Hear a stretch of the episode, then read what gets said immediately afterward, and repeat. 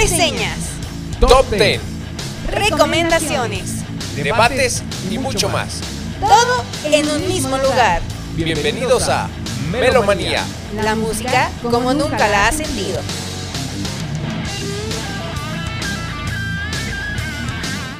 Lo prometido es deuda y ya estamos aquí con la segunda parte del especial a Metallica.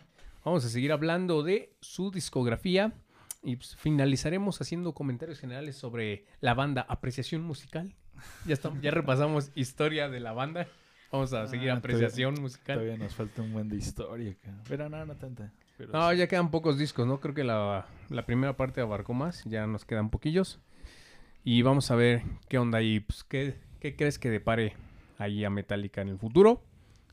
Como si ustedes se perdieron la primera parte y no la vieron, pues aquí tenemos al buen Oscar como siempre y nuestro invitado Cristian de la banda queretana Matorral. Aplauso otra Vientos, vez vientos, vientos. por vo- volver a venir. Por volver a venir porque... Sí, sí, sí, claro. No crean que lo grabamos el mismo día, o sea, nos fuimos, Hicimos Es- nuestras vidas y Hicimos nuestras vidas, sí. Después de una semana regresamos a grabarlo. Nada más con la misma ropa para no perder la continuidad. ¿no? Exactamente.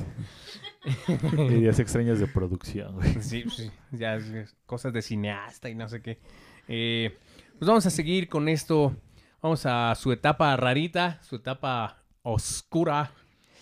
eh, muy criticada ahí con Metallica. Cuéntanos. Pues yo creo que más bien es la etapa ya conforme el- o la era Newsted, ¿no?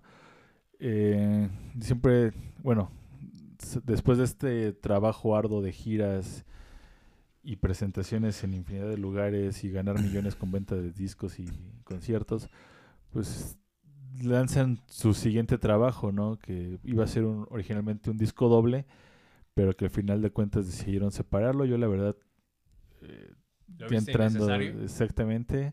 Incluso aunque hubiera sido un disco doble lo hubiera visto innecesario. Yo creo que más bien si seleccionas las mejores canciones de cada disco te hubiera quedado un muy buen disco de unas 12 13 canciones porque sí es muy bueno. Gas- Jasper opina lo mismo. Sí. Eh, y pues bueno eh, se lanza el load y el reload que pues se llevó las críticas y las estos fanáticos de, de- del heavy metal del thrash metal Los, terminaron de, de odiar y de señalar como la banda que se vendió. Entonces, Y ahí pues, fue de donde hecho, se cortaron el cabello. se cortan el cabello, se pintan las uñas y se delinean los ojos. Ojos. Así como Ándale, cabrón. Entonces, pues lanzan estos dos discos que, pues la verdad, te digo, se les puede seleccionar las, can- las canciones, son muy buenas. O sea, no sé si sigan siendo producidos por Bob Rock. o Ah, al parecer creo que sí. Eh, fíjate que yo en esta etapa les perdí la, la- la pista a, a Metallica. Eh, escuché, escuché el Love y me pareció un disco este fl- flojón. Eh, no me no me impactó, la verdad.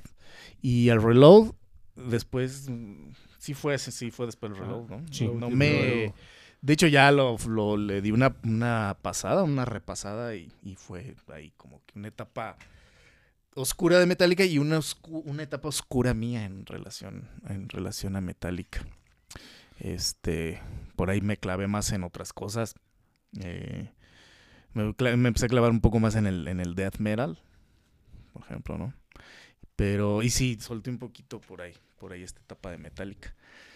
Que fíjate, bueno, yo siempre he defendido estos dos discos diciendo que es como ubicándolos en su tiempo.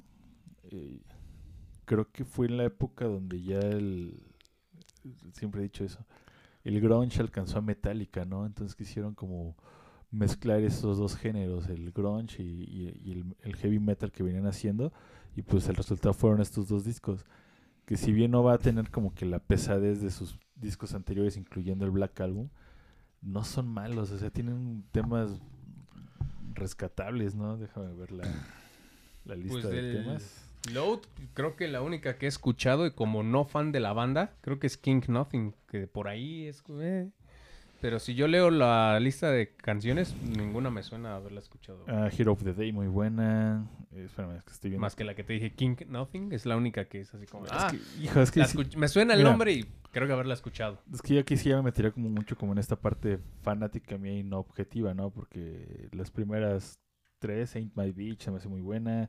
The House, de Jack, The House Jack Boyle también. Until Sleep se me hace un rolón. King Nothing, Hero of the Day. Eh, Wasting My Head, Mama Said, una canción que abre mucho el corazón de Headfield por la temática.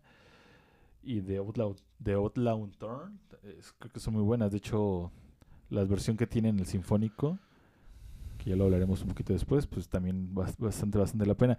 Digo, di- son discos que no corresponden como tal al Metallica, pero si lo ubicas en ese tiempo donde el grunge era el- como el movimiento de moda, pues Metallica en esta constante evolución, lo que le veníamos hablando, ¿no? Desde el Master of Puppets, pues se está moviendo conforme se va moviendo la eh, los géneros, Las tendencias. ¿no? Entonces yo creo que aquí lo que quieren hacer es de- demostrar que pueden tocar otro género y dominarlo, ¿no? A lo mejor sí para ganar más adeptos y vender más discos, pero también para darse ese gusto. Fíjate que ahí está, ahí está un poco como el punto que como ahorita lo, lo comentas, esta, esta idea de, de seguir vigentes y vender discos, ¿no? A mí me parece que Metallica se, se enfocó un poco más en esta, en esta idea o en estos intereses, ¿no? De, de, contextualizar más la música al- a lo que se estaba escuchando en aquel tiempo y vender discos. Entonces, mucha, mucha gente que, pues, que veníamos siendo fans de Metallica desde sus inicios, a lo mejor no lo, no, no literalmente no lo percibimos así, pero de alguna manera es una percepción, lo que dices, "Bueno, ¿qué, ¿qué onda con Metallica? ¿no? Aquí hay algo que ya no checa. En, en ese punto creo que te voy a dar la razón. Y los Trues, Como, como tú decías, ¿no? Tú Es- vienes siguiendo sí. a Metallica desde el 90. Yo a Metallica lo conozco realmente hasta el 2003, por ahí más o menos. O sea, estos discos no me tocó vivir esa evolución, ¿no? Ese cambio de sonido tan, tan abrupto. Sí, y ya me parece que él va por ahí y entonces, pues mucha gente sí se, se ¿cómo podría decirse? Se...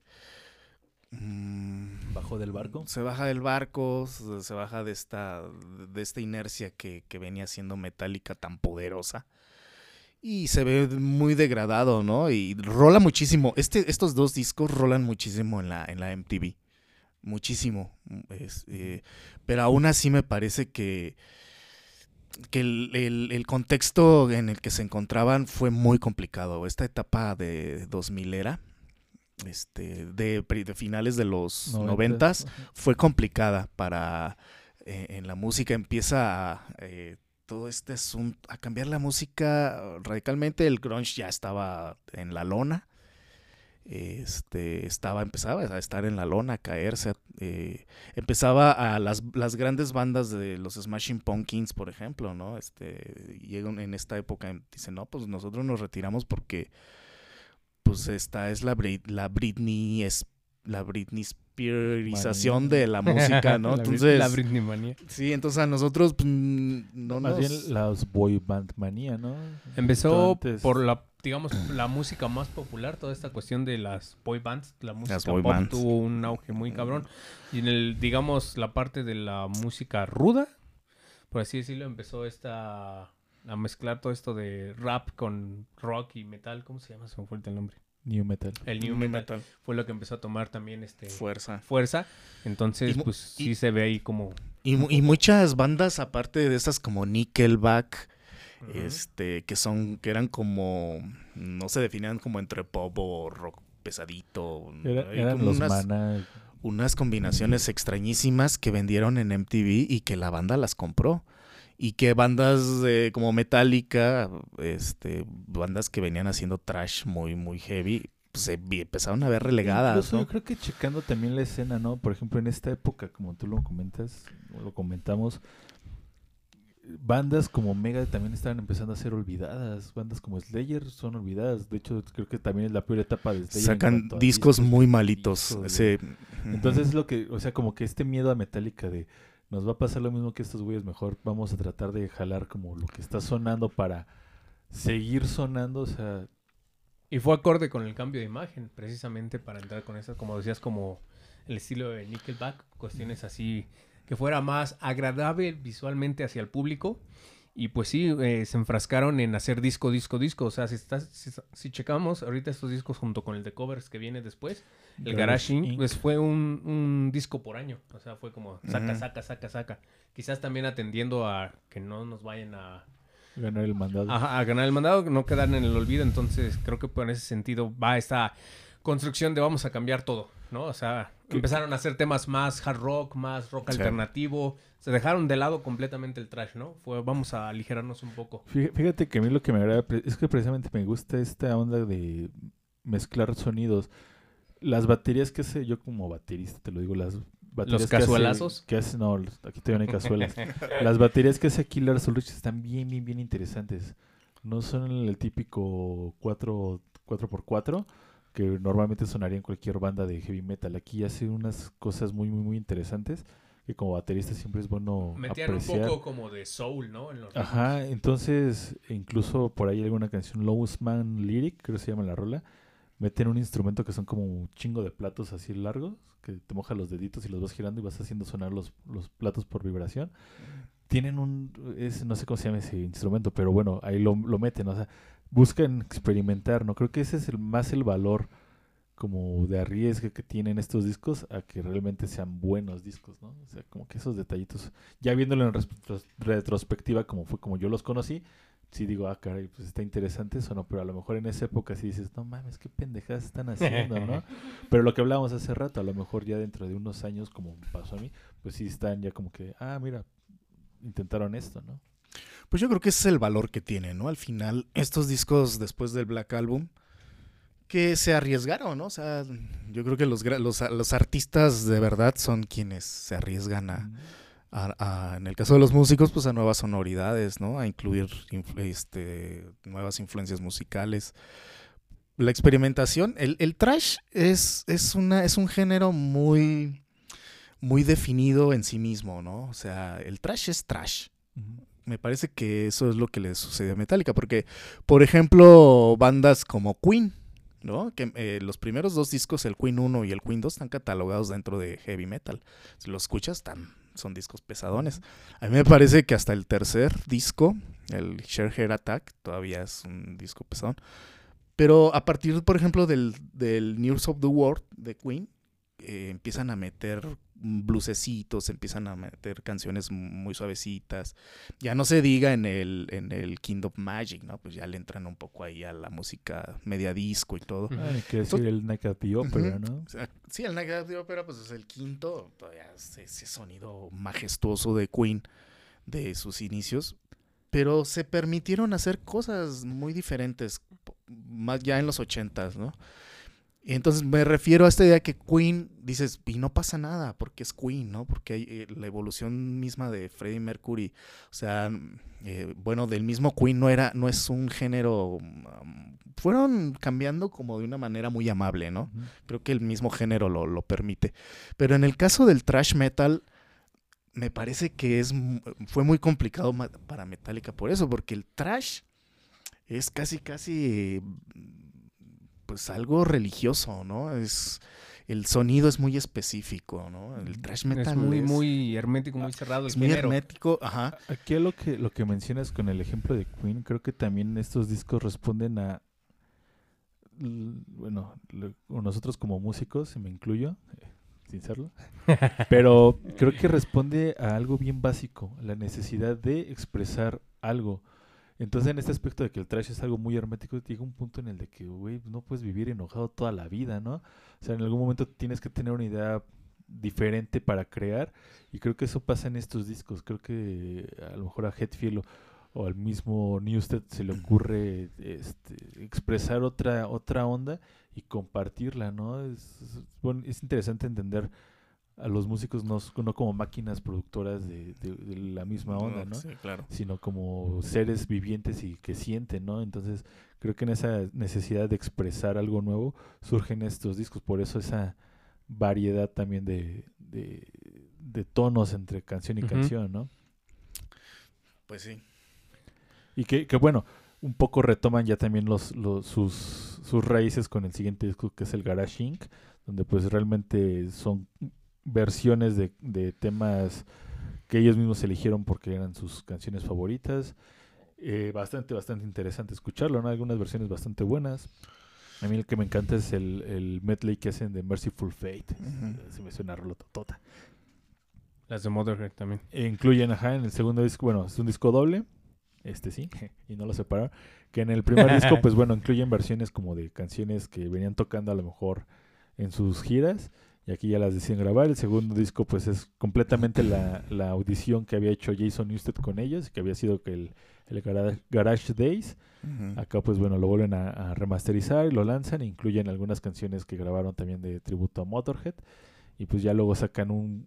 Se arriesgan nuevamente a hacer un, un concepto o un proyecto ahí con la Orquesta Sinfónica de, de San Francisco. Es increíble, increíble. que realmente mucha gente lo ha catalogado como el mejor sinfónico de todas las bandas Es de rock. increíble. Porque sí, creo que la dirección de Michael Kamen es, Es precioso. es sí. preciosa, ¿no? Sí. Eh, ahí por ahí en el, en, el, en el documental que viene en el, en el DVD, eh, comenta que sus músicos están entrenados a que si una mosca se para en la partitura y deja una caca, la van a tocar porque saben tocar eso. Y los mismos músicos se quedaban impresionados con lo que estaban interpretando de las canciones de Metallica, ¿no? De decir, pues, ¿cómo puede ser que unos güeyes sin estudios musicales hayan escrito estas cosas, ¿no? Pues lo que decíamos hace rato, lo, lo, lo que les decía hace rato, ¿no? Pues son gente que quiere expresar y que saben cómo medio expresar o medio llegar a los oídos, pues bueno, ahí no se limitaban y una chulada de, de discos que vale la pena también analizar por el, el concepto de, ¿Quién de hizo los arreglos? Michael de? Kamen. Michael Kamen.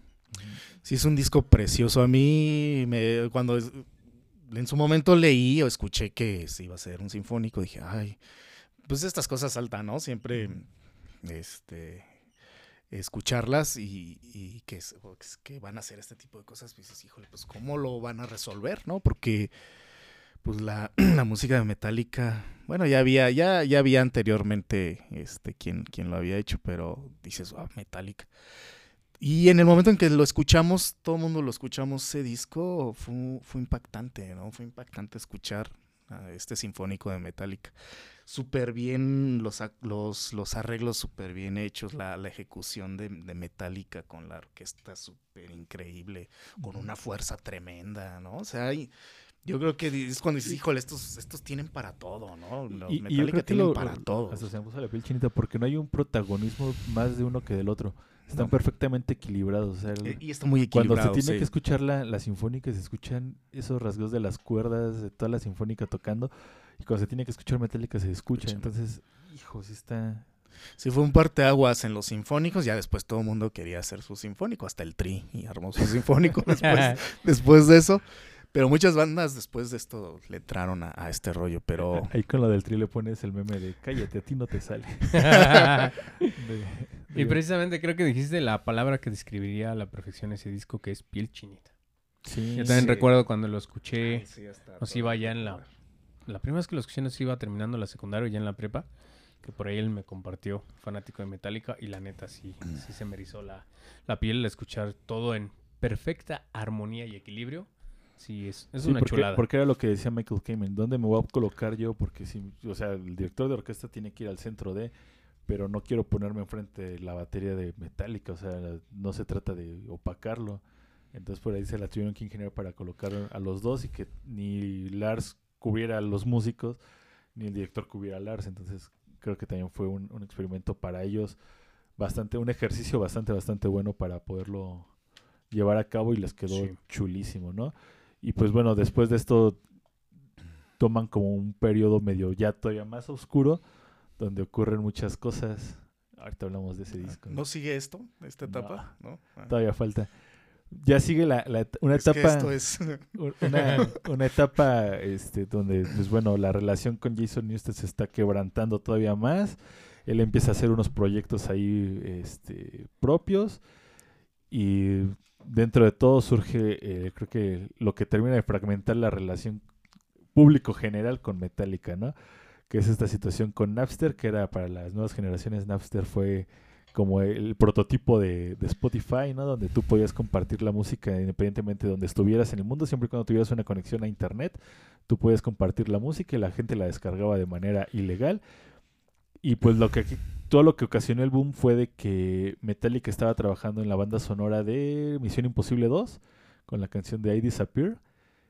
Y de repente ni la terminaron de grabar y ya estaba en las redes sonando, ¿no? Y así ya la gente ya la había escuchado filtró, y fue así ¿ah? de que, ah, cabrón, qué pedo, ¿no? Entonces pues ya empiezan a investigar y pues llevan todo este tema a los, a los juicios legales. Y pues bueno, aquí creo que es donde muchos señalan a Metallica como los culeros de la historia. Fíjate que hace días vi un video que se llamaba Las bandas más odiadas, ¿no? Del rock. Y precisamente eh, entraba obviamente Metallica, ya lo dije al inicio, tiene ese efecto de Club América que lo amas o lo odias. Pero en sí, en sí, creo que el odio como tal a la banda no es en general a Metallica, creo que es por Lars. Ah, yo siento, creo que es el, o sea, el odio, el hate va dirigido hacia Lars, no precisamente a la agrupación. como- O sea, yo no puedo odiar a, a James, se me hace un sujeto muy cool, pero veo a Lars y es como... Ajá, es como Gene Simmons aquí. Creo que sí, sí pasó un poco así, ¿no? Porque digo, el que Sí, sí, sí. representó, el que dio la cara a- ante esto, pues fue Lars.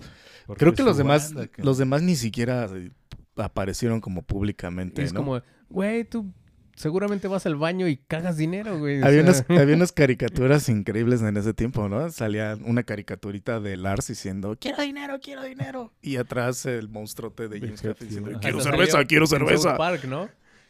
Sí, Que míralo, ahí está Lars Ulrich llorando porque no puede construir, ¿qué es? su oficina alberca, o no sé qué. comprarse Sí. una cosa así. Pero yo creo que, lo, bueno, lo, lo comentábamos, creo que es cuestión de defender tu trabajo, güey. A ti no te gustaría tampoco que, que no se reconociera tu chamba, güey. O que sobre todo cuando estás lanzando algo que esperas que sea como un boom. Que aparte a mí me encanta la canción de I Disappear, ¿no? Que no tenga esa sorpresa para el público como tú esperarías. O sea, Sí. creo que fue más como una, una, una acción de, de odio. No, sí está bien que defiendas tu chamba, sea la que sea que hagas, concuerdo en eso. Y, pero es un arma de doble filo porque la piratería cumple una función. De Bueno, está bien. de. No está bien decirlo, pero es una función tremenda. o es sea, un mal necesario. Exactamente, entonces... Pero Y a Metallica no le hacía ningún mal porque son exitosos, vendían. Lars es rico, de familia, no necesariamente porque sea rico músico y ya, o sea, ¿me explico? O sea, los hubieran dejado como tal. La, hubiera pasado lo que pasó en su momento con Ares. es que eh, precisamente es a lo que iba. Creo que si no hubiera sido por esto, muchas plataformas de música, por ejemplo, ahorita lo que está sucediendo con Amazon Music, con eh, Google Music, con Spotify, Spotify. no hubiera, creo que no hubiera llegado a ningún acuerdo si no hubiera sido por, por esta situación con Napster, ¿no? Creo que al final de cuentas el hecho de que, se te va a reconocer como músico independientemente de cuánto te estén pagando, pero decir te estamos pagando y que la, la gente tenga la facilidad de decir, ah, si nada más quiero escuchar esta canción, no tengo que comprar el disco, este o el sencillo, o sea, no me tengo que esforzar en irlo a buscar a una tienda de discos o bajar o comprarlo en internet, sino simplemente le pongo a buscar y ya lo puedo reproducir. Creo que todo surge desde acá. ¿no? Sí, yo creo que ellos se dieron cuenta exactamente de esto, ¿no? O sea, lo tuvieron que ha- hacer, pues, no, no sé si a fuerzas, pero es algo que, debí, que, que tuvieron que haber hecho. Porque le dio punto de partida a toda una industria.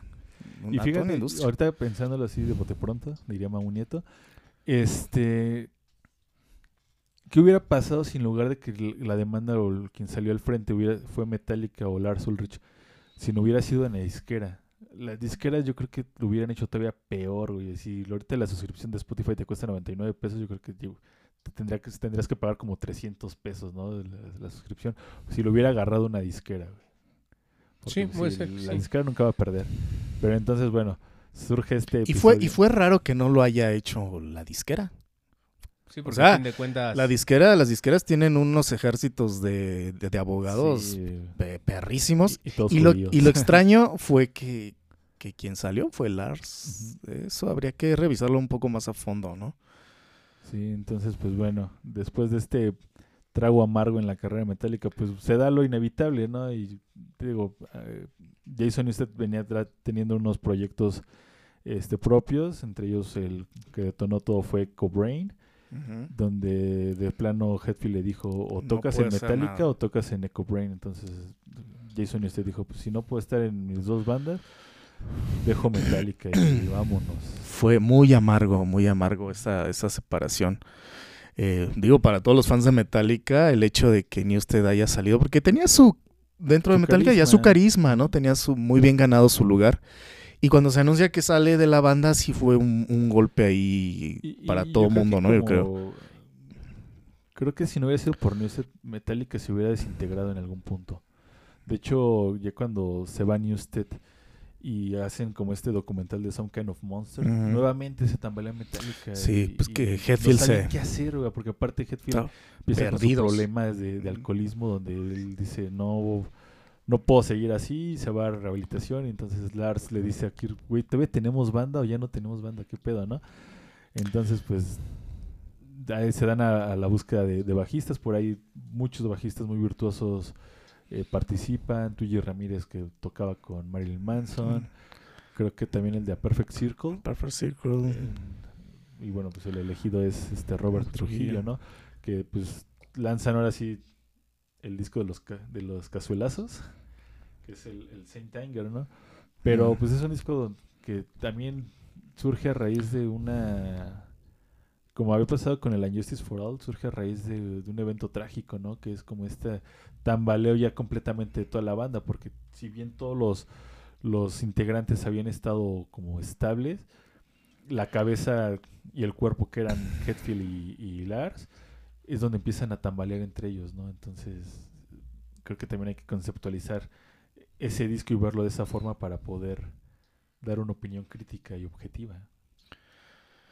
Así es. Incluso en este disco, Saint Anger, eh, el sonido de los cazuelazos fue totalmente producido intencionalmente, ¿no? O sea, pues una producción, dijeron, queremos este sonido y, y, lo, y lo lograron, ¿no? Lo hicieron.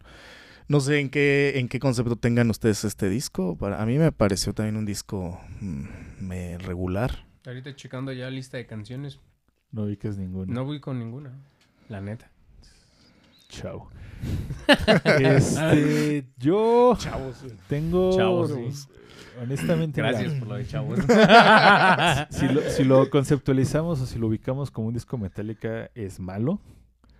Pero si lo ubicamos como un disco donde nuevamente Metallica se arriesga a hacer como este sonido que, de lo que estaba sonando en esa época, que era el New Metal, cualquier banda que hubiera cualquier banda de New Metal que hubiera sacado ese disco hubiera sido un chingadazo, un trancazo, porque es un buen disco de New Metal.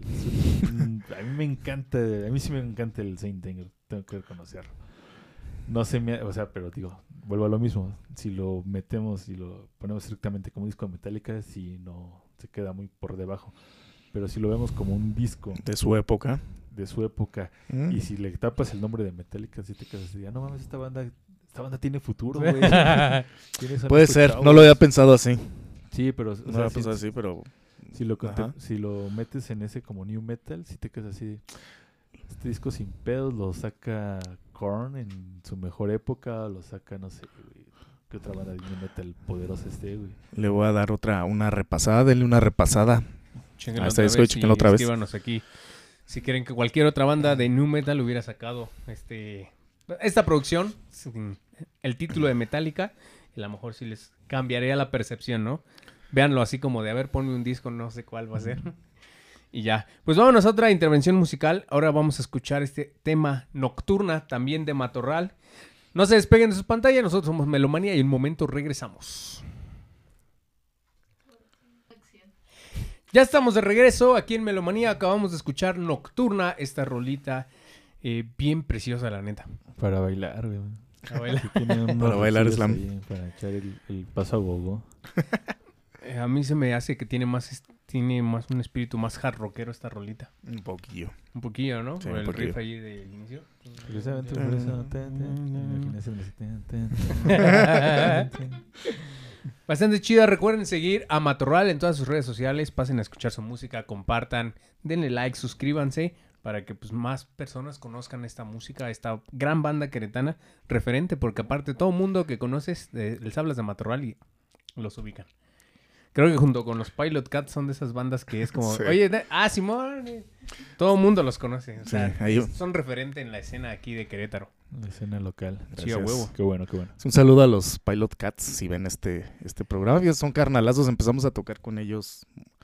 Las primeras tocadas de Matorral fueron con, con Pilot Cat. De hecho, la primera tocada aquí en Lomas en un techo hay una fiesta de no sé quién. Fue con, fue con, fue con los Pilot Cats y con Logans.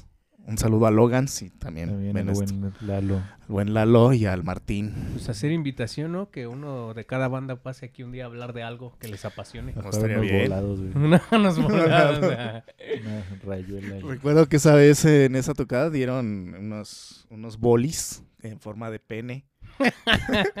estaban, estaban los Pilot Cats encantados. ¿Quién sabe? Por, por- Cada- por ahí no va. no. Cada quien. Un saludo a toda la banda de los Pilot Cats. Saludos, ahorita. más, bien que chido que se, que se lleven que se lleven bien porque luego se da mucho el- en la escena local que todavía ni se manejan tantos dineros que empiezan los celos. güey. Ni conocen a las personas y ya están chingue y chingue. De, ah, ese güey es bien no sé qué. ¿Lo conoces? No. Entonces, güey. Ah, qué bueno que se lleven chido. Así bien tiene que ser, ¿no? Sí, así debería de ser. Sí, debería ser precisamente. Ya ese sería otro tema, hablar de la escena. Hay que hacer uno de la escena local. chido, ¿no? Hay que hacer uno, sí. Vale la Para pena. hablar ahí, Sí. porque hay muchos So- temas. Sobre todo para las personas que nos han visto en Australia, Argentina y dónde más nos han visto aquí. En Australia, Argentina y creo que hasta ahí en México. ¿no? Bueno, la, bueno, la gente aquí de, del- de Oye, México país. A Chile. Ah, Chile. Sí es cierto. Ahí nos dieron las... Chile. A Chile. Entonces, que, conozcan la, la escena local La escena queretana, ¿no? Hay muchas cosas interesantes de, de las que hablar de la escena local. Sí, cómo no. Pues a lo mejor invitamos a Cristian y al Meneito. Estaría, Estaría, muy interesante. Al Una Men- mesa de Neneito, El ¿quién? payaso. payaso Meneito, ¿no? Ah, ok. Sí, Ok. sí. Es también este... Trashero de corazón. Trashero, metalero y también conoce un buen de la escena, pero de los orígenes de la música, o sea, de la aquí en Ah, uf, no, tiene todo años, su- sí. Ah, Sería interesante. Ay, Vamos, vamos organizándolo para hacer un bien. programa mamalón. Final de temporada. Sí, estaría chingón. Pues bueno, ¿qué, es, qué sigue en esta... Después de estos Pues, bueno, tragos amargos y amargos? Este, de- después de que, bueno, el Saint Anger lo graba en un conflicto, por ahí pueden checar el, creo que todavía está en Netflix el documental de Some Kind of Monster. Sí. Chequen ese proceso, ¿no? Donde pues realmente es lo más oscuro, donde incluso tienen que tomar terapias psicológicas y ahí es donde hacen las paces con, con Dave Mustaine por ah, fin. sí, ya, ya. Eh, Después de casi 30 años se vuelven a reencontrar y, Sí. y se piden perdón, ¿no? Y, y algo que dice eh, Mustaine a, a Lars, le dice, pues güey, yo te extrañaba, extrañaba ese amigo con el que nos, nos juntábamos a fumar mota, ¿no? Entonces ya se piden perdón y se besan sus... No es cierto. Eso dan- no pasó ahí, pero se, seguramente. se dan sus, sus manitas y se abrazan. Y pues bueno, el Saint Anger, el bajo, no lo graba como tal Robert Trujillo, lo graba el productor Bob Rock. Y de hecho es el último disco que produce Bob Rock con Metallica. Eh, ya Robert Trujillo se integra, hace la gira promocional, todo. Y pues bueno, ya está el 2008. Lanzan un nuevo disco que es el Dead Magnetic. Que para mí es un disco. Es un discazo. Sí. Vuelven mucho a sus orígenes que habían dejado de hacer. Y yo sí lo pondría como una continuación del Black Album. O sea, no por el sonido, sino por la producción. Creo que es Es increíble la producción de, del Dead Magnetic, Dead por. Rick Rubin. Rick que- Rubin. que trabajaba con los Red Hot Chili Peppers. Ha hecho mucho rap. Mucho rap, ajá. Entonces, pues creo que es Con la Black primera banda Sabbath. de... Ah, no, bueno.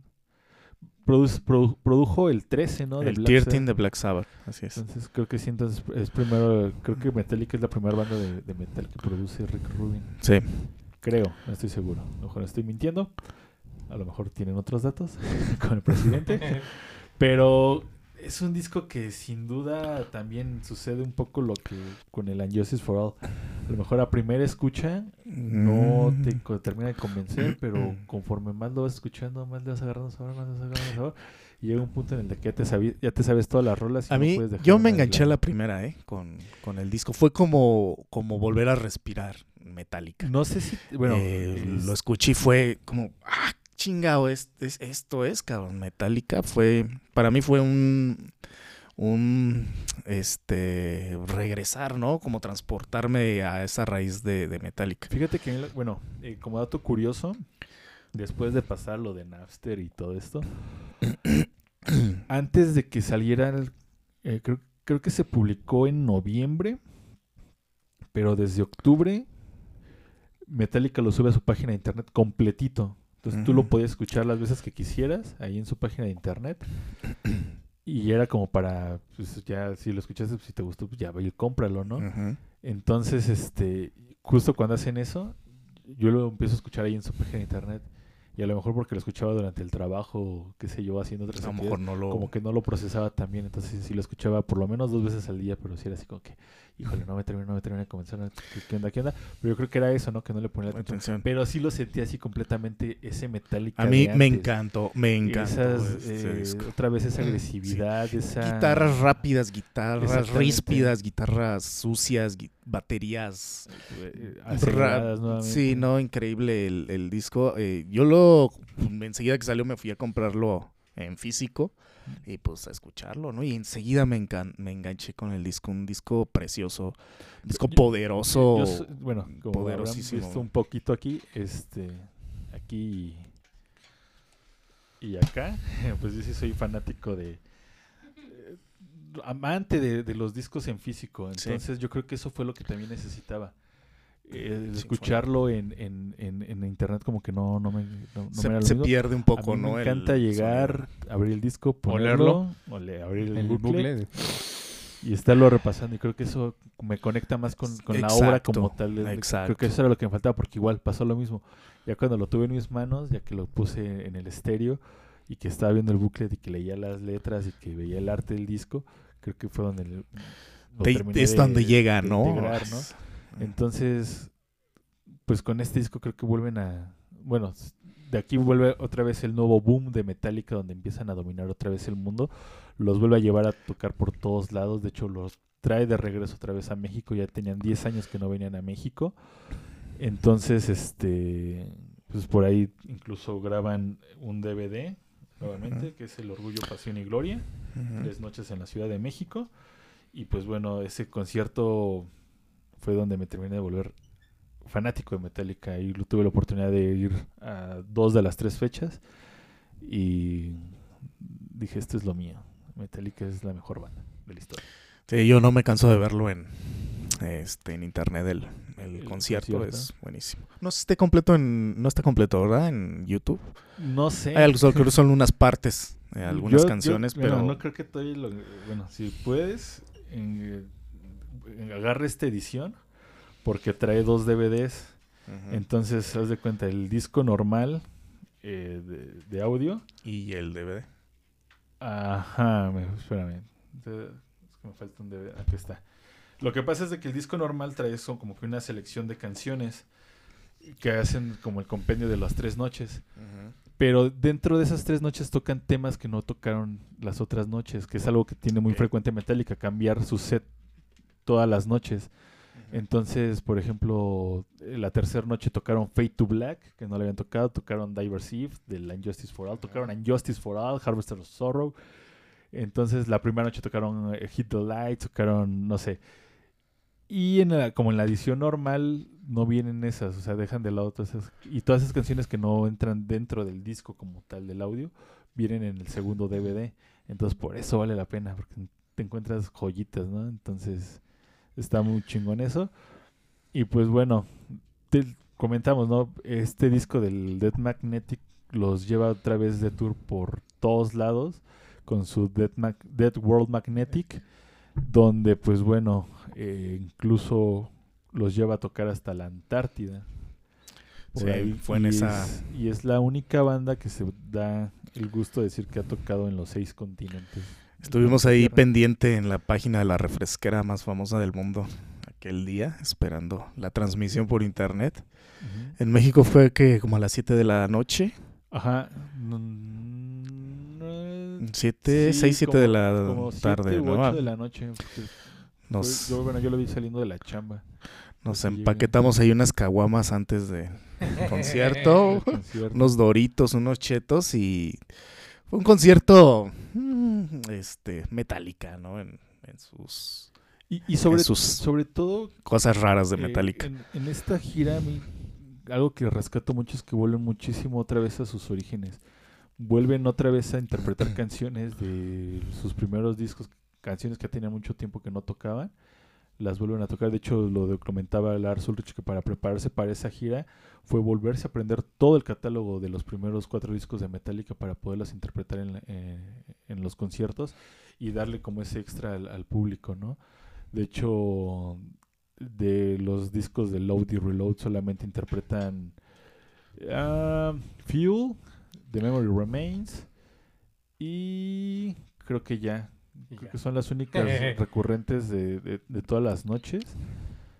Y entonces, pues, básicamente su set se compone de canciones del nuevo disco, que es una chulada de disco, y de sus primeros cinco discos, ¿no? Entonces, ahí te, te dabas cuenta de lo que estaban hechos, ¿no? Aparte que se involucraron muchísimo en... en- nuevamente en- en- se vieron otra vez en buena forma, ¿no? Física, tanto Sí. como, como banda, ¿no? Sí, se veían en bastante buena, buena forma, de hecho. Sobre todo James Hetfield, ¿no? Que siempre fue el, el que le tupió más al, al a- alcohol. al vino, traía problemillas. Y pues bueno, de, de este disco todavía como las canciones que no, no quedaron dentro de, las publican en un, en un disco o en un EP posterior que es Beyond Magnetic, que también son canciones que las escuchas y dices, ah cabrón, ¿y estos por qué no quedaron? Si están, están muy buenas, ¿no? Y pues bueno, de ahí se vuelven, aquí yo creo que es la etapa donde se vuelven el, lo que tú decías, ¿no? El Kiss, ¿no? Como algo así donde buscan hacer mucho dinero porque publican una, una película Truck de Never Ujú. Donde primero hacen una gira promocional con el arsenal completo que también Que todos fuimos a ver al cine. bueno, los que tuvimos la oportunidad de, de ir a, a estos giras, a estos conciertos porque curiosamente hacen la prueba de todo el equipo que iban a, a tener aquí en México hacen ocho noches en el Palacio de los Rebotes nuevamente Ujú. y pues te quedas así no mames si- ¿Fueron ocho? ¿No fueron siete? ocho. Fueron ocho. 8. Y este, y si te quedas así, bueno, yo siento que Metallica es de las pocas bandas que podrían llenar el Estadio Azteca sin broncas porque no se presentaron ahí, ¿no? Y ya cuando ves toda la estructura que tienen del escenario, donde Es tienen, un escenario. tienen elementos de todos sus discos, ¿no? Es algo muy, muy, muy cabrón. Y lo, ven o lo ves reflejado en esta película de Truck de Never, que pues también Metallica ahí al, al alza del cine, ¿no? Hay en una película con producción en 3D, Ahí con una historia de, media X, Sí. pero... Ellos le escribió Metallica, ¿no? Bueno, pero sí iba pues, acompañado bueno, mucho de la, de la, de la música de, de Metallica, ¿no? Y pues bueno, ¿qué más hacen después? Pues bu- te dan una, un pequeño descanso, pero siguen trabajando en música y salen un poco entre controversia, por así decirlo, su más reciente producción, que es el Hard Way to Self-Destruct. Ese sí me gustó, fíjate.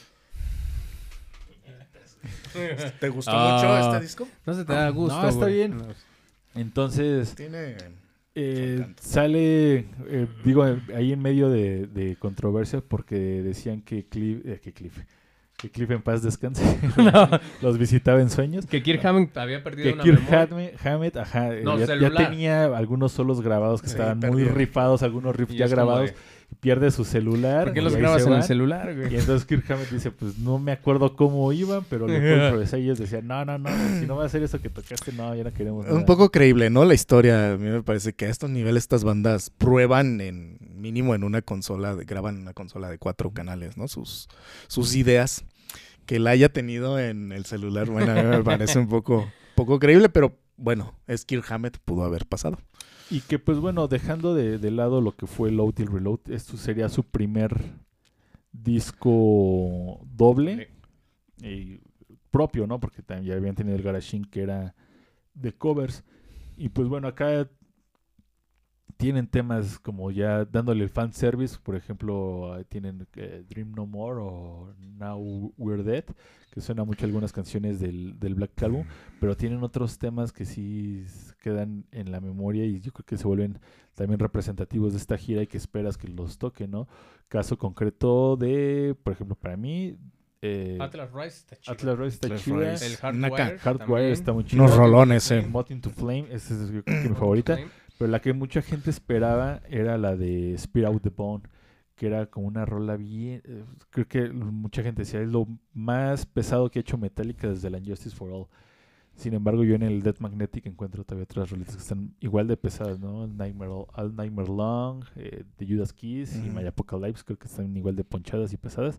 Pero bueno, acá eh, vuelven a tener este, este boom y que los lleva pues, otra vez de gira. De hecho, hasta antes de la pandemia todavía siguen de gira con este disco que salió por ahí del mil- de 1900, de 1900, del 2017.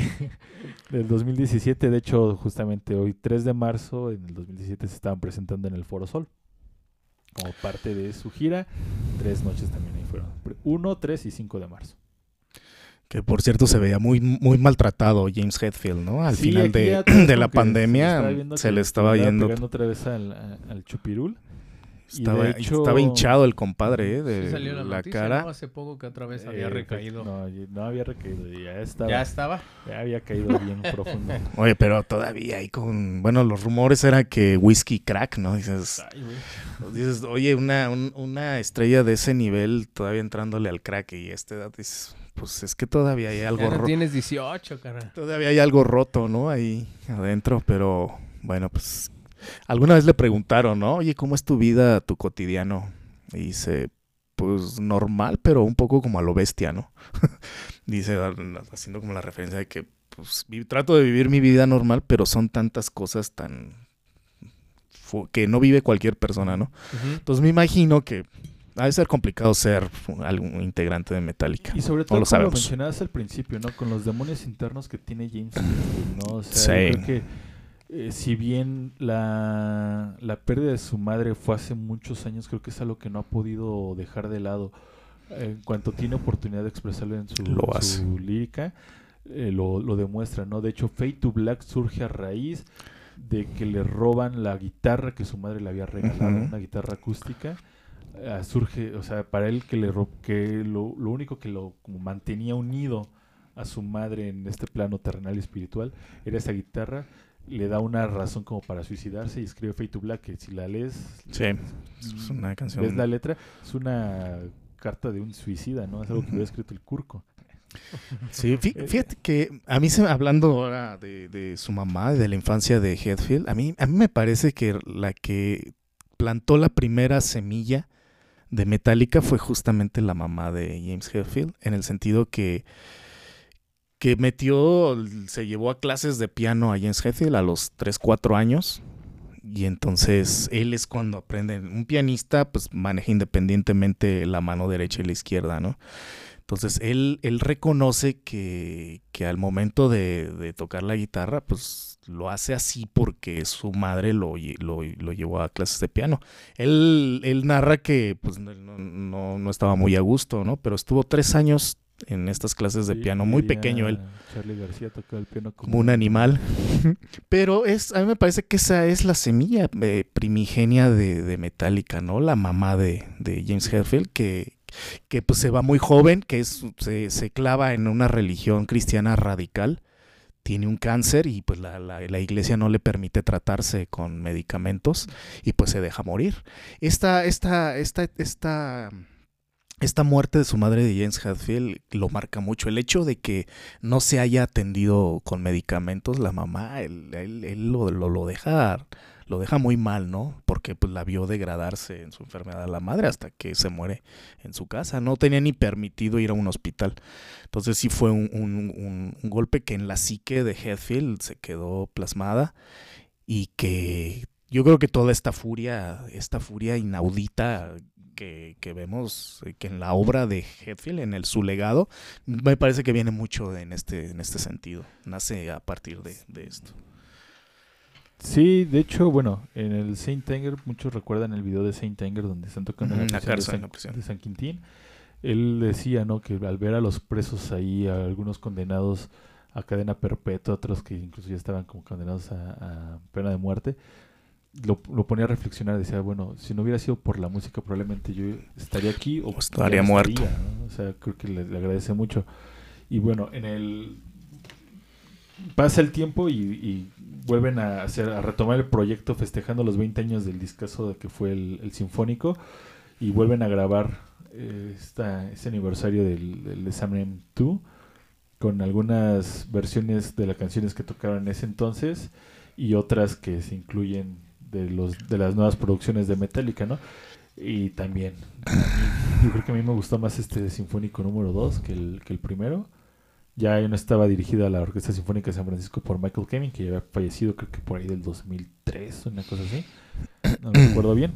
Pero en este sinfónico también tienen unas versiones bastante, bastante, bastante chidas. De hecho, reinterpretan a Anastasia Pullman Theta y un, un chelista. Se lo avienta. Y aquí yo creo que es donde más se ve demacrado James Hetfield. Completamente hinchado, dado a la fregada. Y justo después de, o previo a la- al, al lanzamiento mundial de este disco y de este video, es cuando dan la noticia que Hetfield está Sí. otra vez en rehab. Está otra vez en rehabilitación por sus problemas con, con las adicciones. Y pues siempre es bueno saber que, que las está superando y que se está recuperando. Afortunadamente ya ahorita eh, está mejor. Ya no sé si ya lo dieron de alta o algo así, pero eh, ya está sobrio, por así decirlo. Y de hecho, eh, pues ya si hablamos de la actualidad de Metallica, por ahí lanzaron un sencillo pequeño de, de una versión acústica de Blackened, aprovechando como todo este auge que se dio con, con la pandemia. O bueno, de, las bandas que lanzaban videos vía streaming, ¿no? O sea, cada quien grababa en su casa y lo juntaban y lo lanzaban. Pues ellos lanzaron la de Blackened, que fue un pequeño guiño, algo que hicieron tiempo después, que fue un concierto también vía streaming, donde era como su acústico. Entonces interpretaron ahí canciones clásicas de, de Metallica en versiones acústicas, que era es algo que ya venían haciendo año con año, ¿no? Desde la época de Jason Newsted.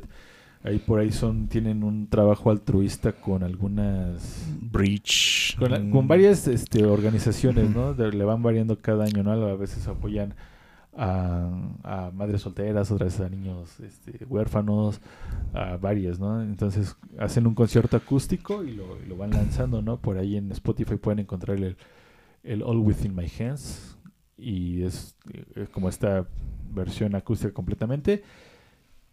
Y el año pasado te graban este concierto de eh, vía streaming, donde pues ahí incluyen también algunas versiones eléctricas, medio acústico, medio eléctrico, pero también eh, todo con en apoyo a, a esta organización que tiene, ¿no? Que es la de All Within My Hands Foundation, donde buscan llevar alimento a las personas que no, que no lo tienen a nivel mundial. Entonces, pues creo que en la actualidad eso es lo que pasa con Metallica. Supuestamente ya están trabajando en un nuevo disco, que yo sí espero mucho, mucho con ansias. Y lo que platicaba en alguna ocasión con, con un amigo, ¿no? Eh, esta banda que dentro de dos años va a cumplir 40 años activa, llega un punto en el que te preguntas, ¿y qué va a pasar con ellos? Pues ya no son los mismos jovencitos de 18 años que comenzaron, ¿no? O son unos señores de casi 60 años que pues obviamente la música no es la misma que tocan los Stones. O sea, sí demanda un poco más tanto de energía. De hecho, se ha criticado mucho que en sus presentaciones en vivo sí el tiempo de las canciones va por debajo de lo, no- de lo original. Pero pues es completamente natural. No sé qué opinan. Pues sí, ya están, tienen sus años los señores. Tienen sus años. eh, pues habría que, que esperar. Yo digo que todavía tienen bastante que dar los, lo- los, señores. No sé cuántos años en realidad, pero como músicos y como personas yo creo que tienen la energía. A lo mejor sí es natural que la, la, la- los tempos los tempos vayan bajando, ¿no? A lo mejor biológicamente si no te lo permite la edad, pero pero pues es metálica, ¿no? Yo creo que este como los Rolling Stones, si ves a los Rolling Stones los conciertos actualmente, pues y se ve como si Keith Richards tocara ya la, la guitarra no por no ya no por tocarla bien, sino por sino por la está tocando por porque la pasa bien, ¿no? Entonces, si escuchas tú una versión de eh, Fighting Black de los 70 y dices, ay, los Rolling Stones se escuchaba salvaje, ¿no? Y la ves una versión actual, se escucha una hasta dulce, ¿no? Se escucha la versión.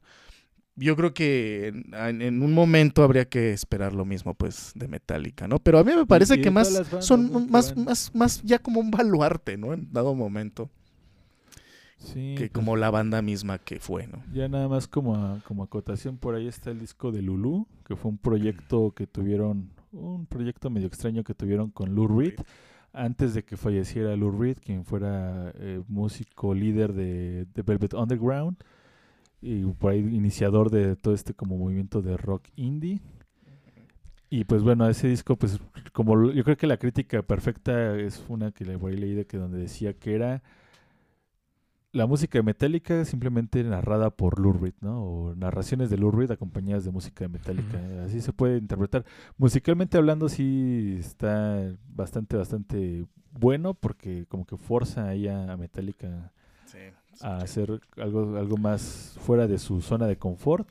Y Lou Reed sí se quedó en la misma. De hecho, tuvieron algunos problemillas en la grabación. Incluso Lou Reed retó a golpes a Lars Ulrich y le dijo, pues, allá afuera, cabrón. Te, te espero en la esquina, ¿no? Ahí nos vemos para darnos en la madre. Y pues no lo hicieron. Y pues sí, no fue un disco que como que... Yo creo que nada más queda ahí en la experiencia como de, de esa colaboración extraña. Pero pues bueno, Metallica se pudo dar ese lujo de, de hacer y deshacer.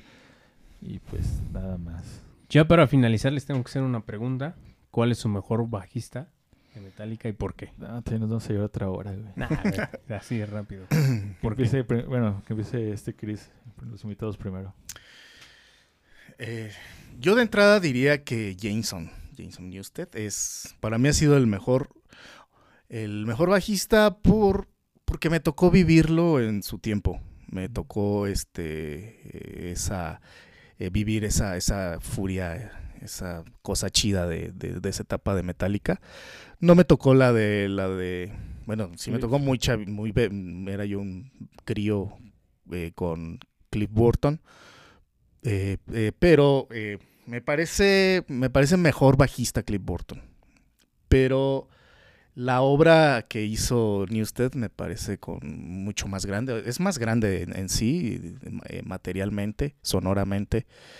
No tiene pierde, es un gran bajista. Eh, yo creo yo me quedo con, con Newsted.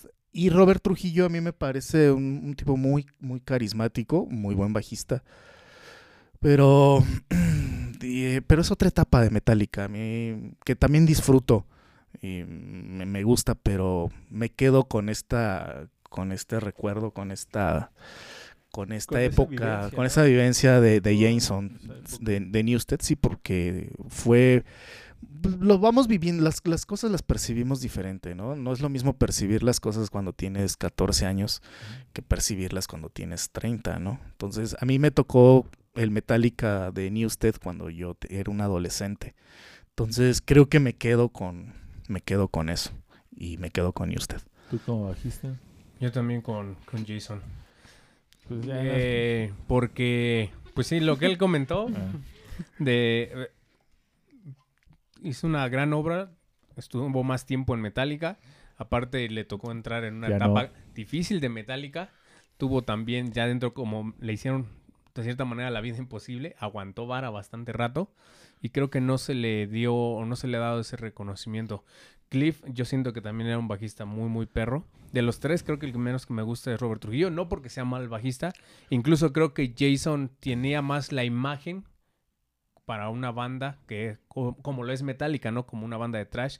Creo que combinaba más su presencia física con el resto de los demás. Creo que encaja más. El que siento que es como más como de qué pedo, ¿dónde sacaron este güey? Es este Robert Trujillo. Oye, eso es racismo, hermano. No, no, no, o sea, no tiene nada que ver con racista. Pero sí, también me quedo con Jason.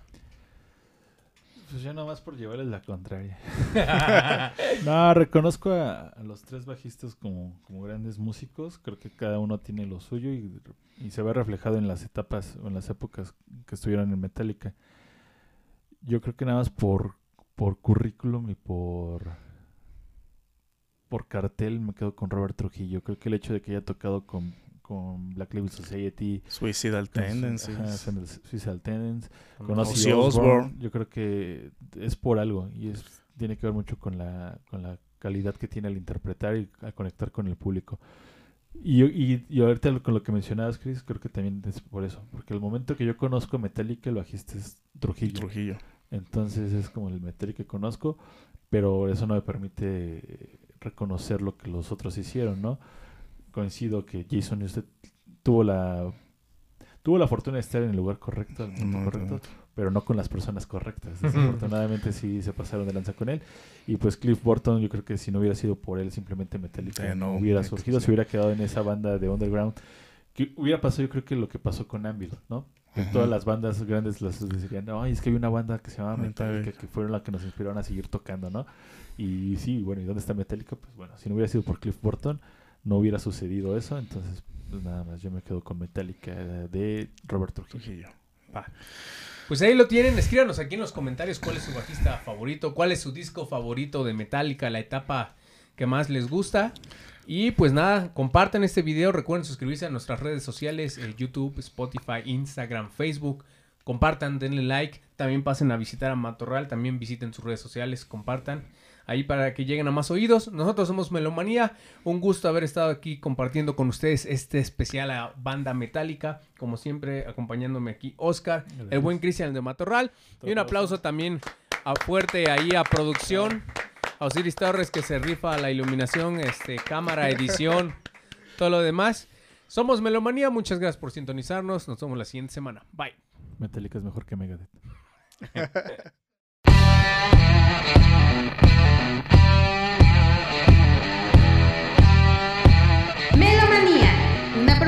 de DAF Media. Gracias por sintonizarnos. Recuerda que tienes una cita todos los viernes a las 7 de la noche por Facebook Live. Melomanía.